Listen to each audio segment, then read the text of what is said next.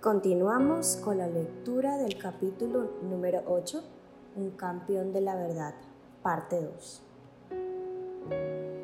Entrando luego en el asunto pendiente, hizo constar que sus escritos no eran todos del mismo carácter. En algunos había tratado de la fe y de las obras, y aun sus enemigos los declaraban no solo inofensivos, sino hasta provechosos. Retractarse de ellos, dijo, sería condenar verdades que todo el mundo se gozaba en confesar. En otros escritos exponía los abusos y la corrupción del papado. Revocar lo que había dicho sobre el particular equivaldría a infundir nuevas fuerzas a la tiranía de Roma y abrir a tan grandes impiedades una puerta aún más ancha. Finalmente, había una tercera categoría de escritos en que atacaba a simples particulares que querían defender los males reinantes. En cuanto a esto, confesó francamente que los había atacado con más acritud de lo debido. No se declaró inocente, pero tampoco podía retractar dichos libros, sin envalentonar a los enemigos de la verdad dándoles ocasión para despedazar con mayor crueldad al pueblo de Dios. Sin embargo, añadió, soy un simple hombre y no Dios. Por consiguiente, me defenderé como lo hizo Jesucristo al decir, si he hablado mal, dadme testimonio del mal. Os conjuro por el Dios de las misericordias, a vos, serenísimo emperador, y a vosotros, ilustres príncipes, y a todos los demás de alto o baja graduación, a que me probéis por los escritos de los profetas y de los apóstoles que he errado. Así que me hayáis convencido, retractaré todos mis errores y seré el primero en echar mano de mis escritos para arrojarlos a las llamas. Lo que acabo de decir muestra claramente que he considerado y pesado bien los peligros a que me expongo, pero lejos de acobardarme, es para mí motivo de gozo ver que el Evangelio es hoy día lo que antes una causa de disturbio y de discordia. Este es el carácter y destino de la palabra de Dios. No vine a traeros paz, sino guerra, dijo Jesucristo.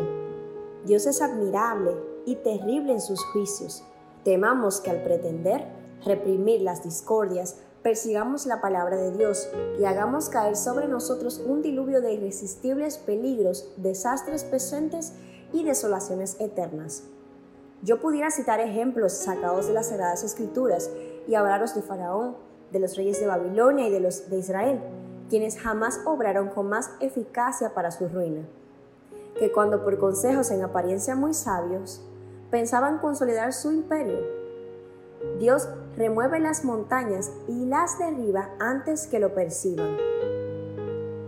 Lutero había hablado en alemán, se le pidió que repitiera su discurso en latín. Y aunque rendido por el primer esfuerzo, hizo lo que se le pedía y repitió su discurso en latín, con la misma energía y claridad que la primera vez. La providencia de Dios dirigía este asunto. La mente de muchos de los príncipes estaba tan cegada por el error y la superstición que la primera vez no apreciaron la fuerza de los argumentos de Lutero pero al repetirlos el orador pudieron darse mejor cuenta de los puntos desarrollados por él. Aquellos que cerraban obstinadamente los ojos para no ver la luz, resueltos ya a no aceptar la verdad, se llenaron de ira al oír las poderosas palabras de Lutero. Tal luego como hubo dejado de hablar, el que tenía que contestar en nombre de la dieta le dijo con indignación, No habéis respondido a la pregunta que se os ha hecho. Se exige de vos una respuesta clara y precisa. ¿Queréis retractaros, sí o no? El reformador contestó, ya que su serenísima majestad y sus altezas exigen de mí una respuesta sencilla, clara y precisa, voy a darla, y esta es, yo no puedo someter mi fe ni al Papa ni a los concilios, porque es tan claro como la luz del día que ellos han caído muchas veces en el error, así como en muchas contradicciones consigo mismos por lo cual, si no se me convence con testimonios bíblicos o con razones evidentes, y si no se me persuade con los mismos textos que yo he citado, y si no sujetan mi conciencia a la palabra de Dios, yo no puedo ni quiero retractar nada. Por no ser digno de un cristiano hablar contra su conciencia. Heme aquí. No me es dable hacerlo de otro modo. Que Dios me ayude. Amén. Así se mantuvo este hombre recto en el firme fundamento de la palabra de Dios. La luz del cielo ilumina su rostro, la grandeza y pureza de su carácter, el gozo y la paz de su corazón eran manifiestos a todos los que oían su testimonio contra el error y veían en él esa fe que vencía al mundo. La asamblea entera quedó un rato muda de asombro. La primera vez había hablado Lutero en tono respetuoso y bajo, en actitud casi sumisa. Los romanistas habían interpretado todo esto como prueba evidente de que el valor empezaba a faltarle. Se habían figurado que la solicitud de un plazo para dar su contestación equivalía al preludio de su retractación. Carlos mismo, al notar no sin desprecio el hábito raído del fraile, su actitud tan llana, la sencillez de su oración, había exclamado, Por cierto, no será este monje el que me convierta en hereje, Empero el valor y la energía que esta vez desplegara, así como la fuerza y la claridad de sus argumentaciones, lo dejaron a todos sorprendidos. El emperador, lleno de admiración, exclamó entonces, el fraile habla con un corazón intrépido y con inmutable valor. Muchos de los príncipes alemanes veían con orgullo y satisfacción a este representante de su raza. Los partidarios de Roma estaban derrotados, su causa ofrecía un aspecto muy desfavorable. Procuraron conservar su poderío, no por medio de las escrituras, sino apelando a las amenazas, como lo hace siempre Roma en semejantes casos. El orador de la dieta dijo, si no te retractas, el emperador y los estados del imperio verán lo que debe hacerse con un hereje obstinado. Los amigos de Lutero, que habían oído su noble defensa, poseídos de sincero regocijo, temblaron al oír las palabras del orador oficial, pero el doctor mismo con toda calma repuso, Dios me ayude, porque de nada puedo retractarme. Se indicó a Lutero que se retirase mientras los príncipes deliberaban. Todos se daban cuenta de que era un momento de gran crisis. La persistente negativa de Lutero a someterse podía afectar la historia de la Iglesia por muchos siglos se acordó darle otra oportunidad para retractarse. Por última vez, le hicieron entrar de nuevo en la sala. Se le volvió a preguntar si renunciaba a sus doctrinas y contestó, no tengo otra respuesta que dar que la que he dado. Era ya bien claro y evidente que no podrían inducirle a ceder, ni de grado ni por fuerza, a las exigencias de Roma. Los caudillos papales estaban acongojados porque su poder que había hecho temblar a los reyes y a los nobles era casi despreciado por un pobre monje, y se propusieron hacerle sentir su ira entregándole al tormento. Pero reconociendo Lutero el peligro que corría, había hablado a todos con dignidad y serenidad cristiana. Sus palabras habían estado exentas de orgullo, pasión o falsedad.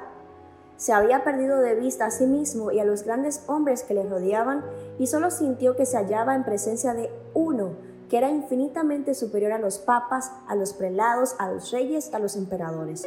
Cristo mismo había hablado por medio del testimonio de Lutero con tal poder y grandeza que tanto en los amigos como en los adversarios despertó pavor y asombro. El Espíritu de Dios había estado presente en aquel concilio impresionando vivamente los corazones de los jefes del imperio. Varios príncipes reconocieron sin embozo la justicia de la causa del reformador Muchos se convencieron de la verdad, pero en algunos la impresión no fue duradera. Otros aún hubo que en el momento no manifestaron sus convicciones, pero que, habiendo estudiado las escrituras después, llegaron a ser intrépidos sostenedores de la reforma. El elector Federico había aguardado con ansiedad la comparecencia de Lutero ante la dieta y escuchó su discurso con profunda emoción. Experimentó regocijo y orgullo al presenciar el valor del fraile, su firmeza y el modo en que se mostraba dueño de sí mismo, y resolvió defenderle con mayor firmeza que antes. Comparó entre sí a ambas partes contendientes y vio que la sabiduría de los papas, de los reyes y de los prelados había sido anulada por el poder de la verdad. El papado había sufrido una derrota que iba a dejarse sentir en todas las naciones a través de los siglos. al notar el legado, el efecto que produjeran las palabras de Lutero, temió, como nunca había temido, por la seguridad del poder papal y resolvió echar mano de todos los medios que estuviesen a su alcance para acabar con el reformador. Con toda la elocuencia y la habilidad diplomática que le distinguían en gran manera, le pintó al joven emperador la insensatez y el peligro que representaba el sacrificar en favor de un insignificante fraile la amistad y el apoyo de la poderosa sede de Roma. Sus palabras no fueron inútiles. El día después de la respuesta de Lutero, Carlos mandó a la dieta un mensaje en que manifestaba su determinación a seguir la política de sus antecesores de sostener y proteger la religión romana. Ya que Lutero se negaba a renunciar a sus errores, se tomarían las medidas más enérgicas contra él y contra las herejías que enseñaba. Un solo fraile, extraviado por su propia locura, se levanta contra la fe de la cristiandad. Sacrificaré mis reinos, mi poder, mis amigos, mis tesoros, mi cuerpo, mi sangre, mi espíritu y mi vida para contener esta impiedad. Voy a despedir al Agustino Lutero, prohibiéndole causar el más leve tumulto entre el pueblo. Enseguida procederé contra él y sus secuaces, como contra herejes declarados, por medio de la excomunión de la suspensión y por todos los medios convenientes para destruirlos. Pido a los miembros de los estados que se conduzcan como fieles cristianos. No obstante, el emperador declaró que el salvoconducto de Lutero debía ser respetado y que antes de que se pudiese proceder contra él debía dejársele llegar a casa sano y salvo. Dos opiniones encontradas fueron entonces propuestas por los miembros de la dieta. Los emisarios y representantes del Papa solicitaron que el salvoconducto del reformador fuera violado. El Rin, decían, debe recibir sus cenizas como recibió hace un siglo las de Juan Hos. Pero los príncipes alemanes, si bien papistas y enemigos jurados de Lutero, se opusieron a que se violara así la fe pública, alegando que aquello sería un baldón en el honor de la nación. Recordando las calamidades que había sobrevenido sobre la muerte de Juan Hos, y declararon que ellos no se atrevían a acarrearlas a Alemania ni a su joven emperador. Carlos mismo dijo, en respuesta a la vil propuesta, Aun cuando la buena fe y la fidelidad fuesen desterradas del universo, deberían hallar refugio en el corazón de los príncipes.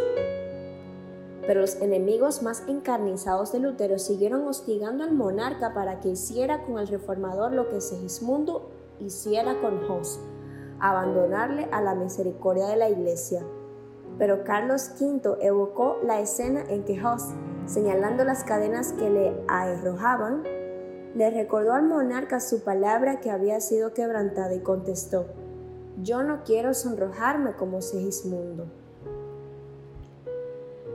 Carlos Empero había rechazado deliberadamente las verdades expuestas por Lutero. El emperador había declarado, Estoy firmemente resuelto a seguir el ejemplo de mis antepasados estaba decidido a no salirse del sendero de la costumbre, ni siquiera para ir por el camino de la verdad y la rectitud. Por la razón de que sus padres lo habían sostenido, él también sostendría el papado y toda su crueldad y corrupción. De modo que se dispuso a no aceptar más luz que la que habían recibido sus padres y a no hacer cosa que ellos no hubiesen hecho. Son muchos los que en la actualidad se aferran a las costumbres y tradiciones de sus padres, cuando el Señor les envía alguna nueva luz, se niegan a aceptarla porque sus padres, no habiéndola conocido, no la recibieron. No estamos en la misma situación que nuestros padres y por consiguiente nuestros deberes y responsabilidades no son los mismos tampoco. No nos aprobará Dios si miramos el ejemplo de nuestros padres para determinar lo que es nuestro deber, en vez de escudriñar la Biblia por nosotros mismos.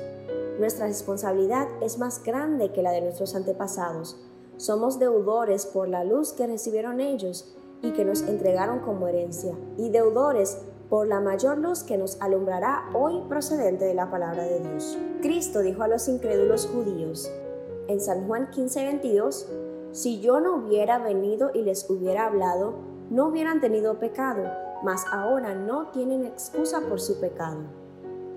El mismo poder divino habló por boca de Lutero al emperador y a los príncipes de Alemania, y mientras la luz resplandecía procedente de la palabra de Dios, su espíritu alegó por última vez con muchos de los que se hallaban en aquella asamblea.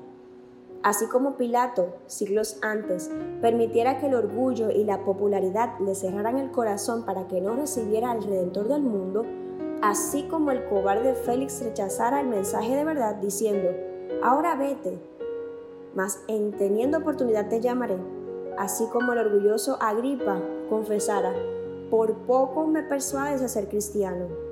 Hechos 24, 25, 26, 28. Pero rechazó el mensaje que le era enviado del cielo. Así también Carlos V se dieron a las instancias del orgullo y la política del mundo y decidieron rechazar la luz de la verdad. Corrían por todas partes muchos rumores de los proyectos hostiles a Lutero y despertaban gran agitación en la ciudad. Lutero se había conquistado muchos amigos que, conociendo la traidora crueldad de Roma, para con los que se atrevían a sacar a su luz sus corrupciones, resolvieron evitar a todo trance que él fuese sacrificado. Centenares de nobles se comprometieron a protegerle. No pocos denunciaban públicamente el mensaje imperial como prueba evidente de humillante sumisión al poder de Roma. Se fijaron pasquines en las puertas de las casas y de las plazas públicas, unos contra Lutero y otros en su favor. En uno de ellos se leía sencillamente estas enérgicas palabras del sabio. Ay de ti, oh tierra, cuyo rey es un niño. Eclesiastés 10, 16. El entusiasmo que el pueblo manifestaba en favor de Lutero en todas partes del imperio dio a conocer a Carlos y a la dieta que si se sometía a una injusticia contra él, bien podría quedar comprometidas la paz del imperio y la estabilidad del trono. Federico de Sajonia observó una bien estudiada reserva, ocultando cuidadosamente sus verdaderos sentimientos para con el reformador, y al mismo tiempo lo custodiaba con incansable vigilancia observando todos sus movimientos y los de sus adversarios. Pero había muchos que no se cuidaban de ocultar sus simpatías a Lutero. Era este visitado por príncipes, condes, varones y otras personas de distinción, clérigos y laicos. El pequeño cuarto del doctor, escribía Spalatino, no podía contener a todos los que acudían a verle. El pueblo le miraba como si fuese algo más que humano y aun los que no creían en sus enseñanzas no podían menos que admirar en él la sublime integridad que le hacía desafiar la muerte antes que violar los dictados de su conciencia. Se hicieron esfuerzos supremos para conseguir que Lutero consintiera en transigir con Roma. Príncipes y nobles le manifestaron que si persistía en sostener sus opiniones contra la Iglesia y los concilios, pronto se le desterraría del imperio y entonces nadie le defendería. A esto respondió el reformador. El Evangelio de Cristo no puede ser predicado sin escándalo. ¿Cómo es posible que el temor o aprensión de los peligros me desprenda del Señor y de su palabra divina, que es la única verdad? No, antes daré mi cuerpo, mi sangre y mi vida. Se le instó nuevamente a someterse al juicio del emperador, pues entonces no tendría nada que temer Consiento de veras, dijo, en que el emperador, los príncipes y aun los más humildes cristianos examinen y juzguen mis libros, pero bajo la condición de que tomarán por norma la Sagrada Escritura. Los hombres no tienen más que sostenerse a ella. Mi conciencia depende de ella y soy esclavo de su observancia. En respuesta a otra instancia dijo, consiento en renunciar al salvoconducto, Abandono mi persona y mi vida entre las manos del emperador, pero la palabra de Dios nunca. Expresó que estaba dispuesto a someterse al fallo de un concilio general, pero con la condición expresa de que el concilio juzgara según las escrituras. En lo que se refiere a la palabra de Dios y a la fe, añadió, cada cristiano es tan buen juez como el mismo Papa secundado por un millón de concilios. Finalmente, los amigos y los enemigos de Lutero se convencieron de que todo esfuerzo encaminado a una reconciliación sería inútil. Si el reformador hubiera cedido en un solo punto, Satanás y sus ejércitos habrían ganado la victoria. Pero la inquebrantable firmeza de él fue el medio de emancipar a la iglesia y de iniciar una nueva era y mejor. La influencia de este solo hombre que se atrevió a pensar y a obrar por sí mismo en materia de religión iba a afectar a la iglesia y al mundo, no solo en aquellos días, sino en todas las generaciones futuras. Su fidelidad y su firmeza fortalecerían la resolución de todos aquellos que, al través de los tiempos, pasaran por experiencia semejante. El poder y la majestad de Dios prevalecieron sobre los consejos de los hombres y sobre el gran poder de Satanás. Pronto recibió Lutero orden del emperador de volver al lugar de su residencia y comprendió que aquello era un síntoma precursor de su condenación. Nubes amenazantes se cernían sobre su camino, pero al salir de Worms su corazón rebosaba de alegría y de alabanza. El mismo diablo, dijo él, custodiaba la ciudadela del Papa, mas Cristo abrió en ella una ancha brecha y Satanás vencido se vio precisado a confesar que el Señor es más poderoso que él.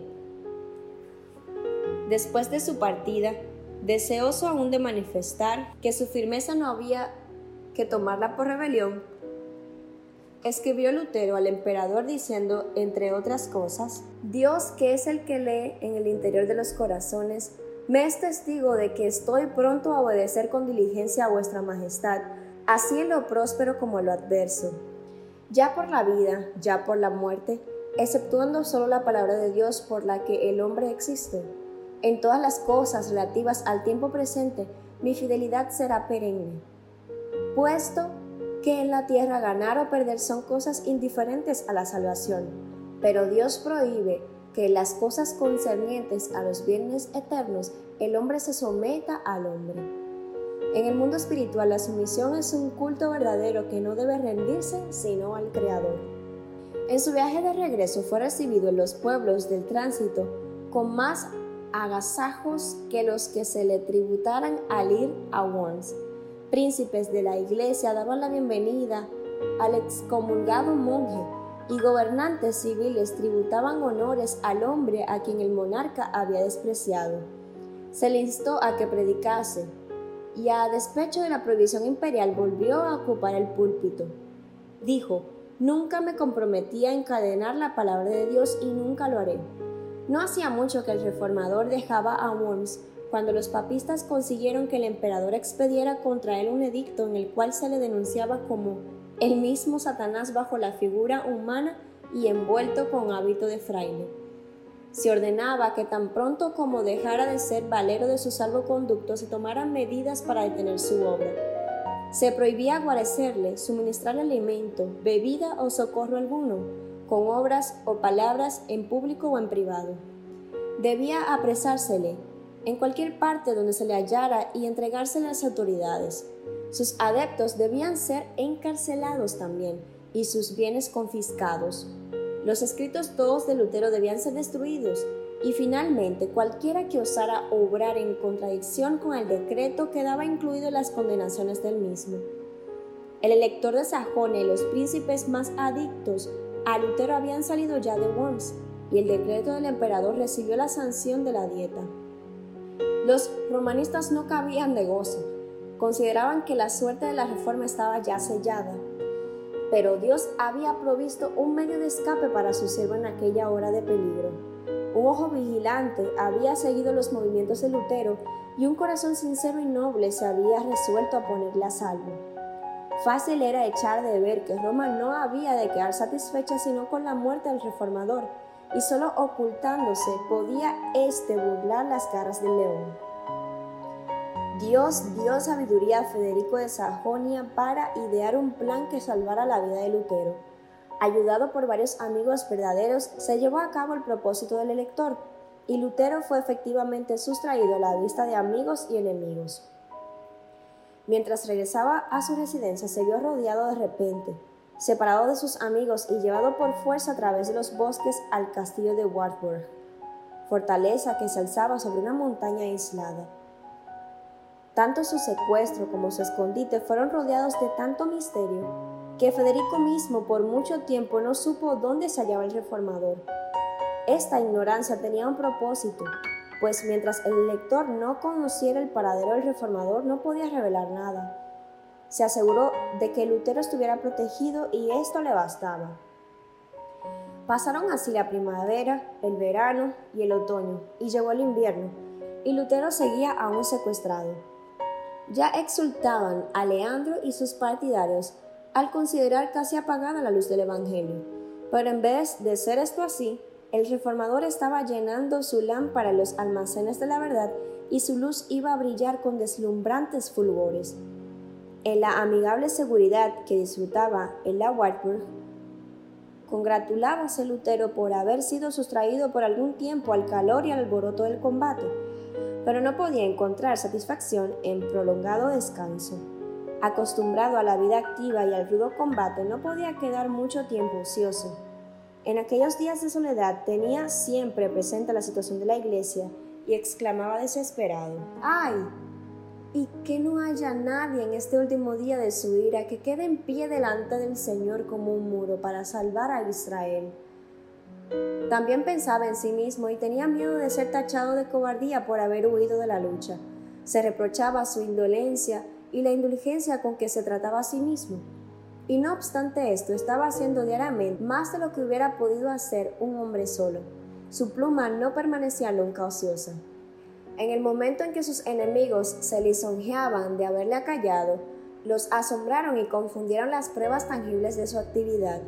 Un sinnúmero de tratados provenientes de su pluma circulaban por toda Alemania. También prestó entonces valioso servicio a sus compatriotas al traducir al alemán el Nuevo Testamento. Desde su Patmos perdido, entre riscos siguió casi un año proclamando el Evangelio y censurando los pecados y los errores de su tiempo. No fue únicamente para preservar a Lutero de la ira de sus enemigos, ni para darle un tiempo de descanso en el que pudiese hacer estos importantes trabajos, para lo que Dios separó a su siervo del escenario de la vida pública. Había otros resultados más preciosos que alcanzar. En el descanso y en la obscuridad de su montaña solitaria quedó Lutero sin auxilio humano y fuera del alcance de las alabanzas y de la admiración de los hombres. Así fue salvado del orgullo y de la confianza en sí mismo, que a menudo son fruto del éxito. Por medio del sufrimiento y de la humillación, fue preparado para andar con firmeza en las vertiginosas alturas donde había sido llevado de repente, a la vez que los hombres se regocijaban en la libertad que les da el conocimiento de la verdad, se sienten inclinados a ensalzar a aquellos de quienes Dios se ha valido para romper las cadenas de la superstición y del error. Satanás procura distraer de Dios los pensamientos y los afectos de los hombres y hacer que se fijen en los agentes humanos. Induce a los hombres a dar honra al mero instrumento, ocultándole la mano que dirige todos los sucesos de la providencia.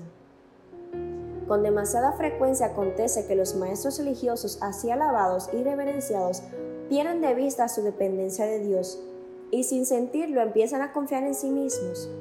Resulta entonces que quieren gobernar el espíritu y la conciencia del pueblo el cual está dispuesto a considerarlos como guías en vez de mirar a la palabra de Dios. La obra de reforma ve así frenada su marcha por el espíritu que domina a los que la sostienen. Dios quiso evitar este peligro a la reforma.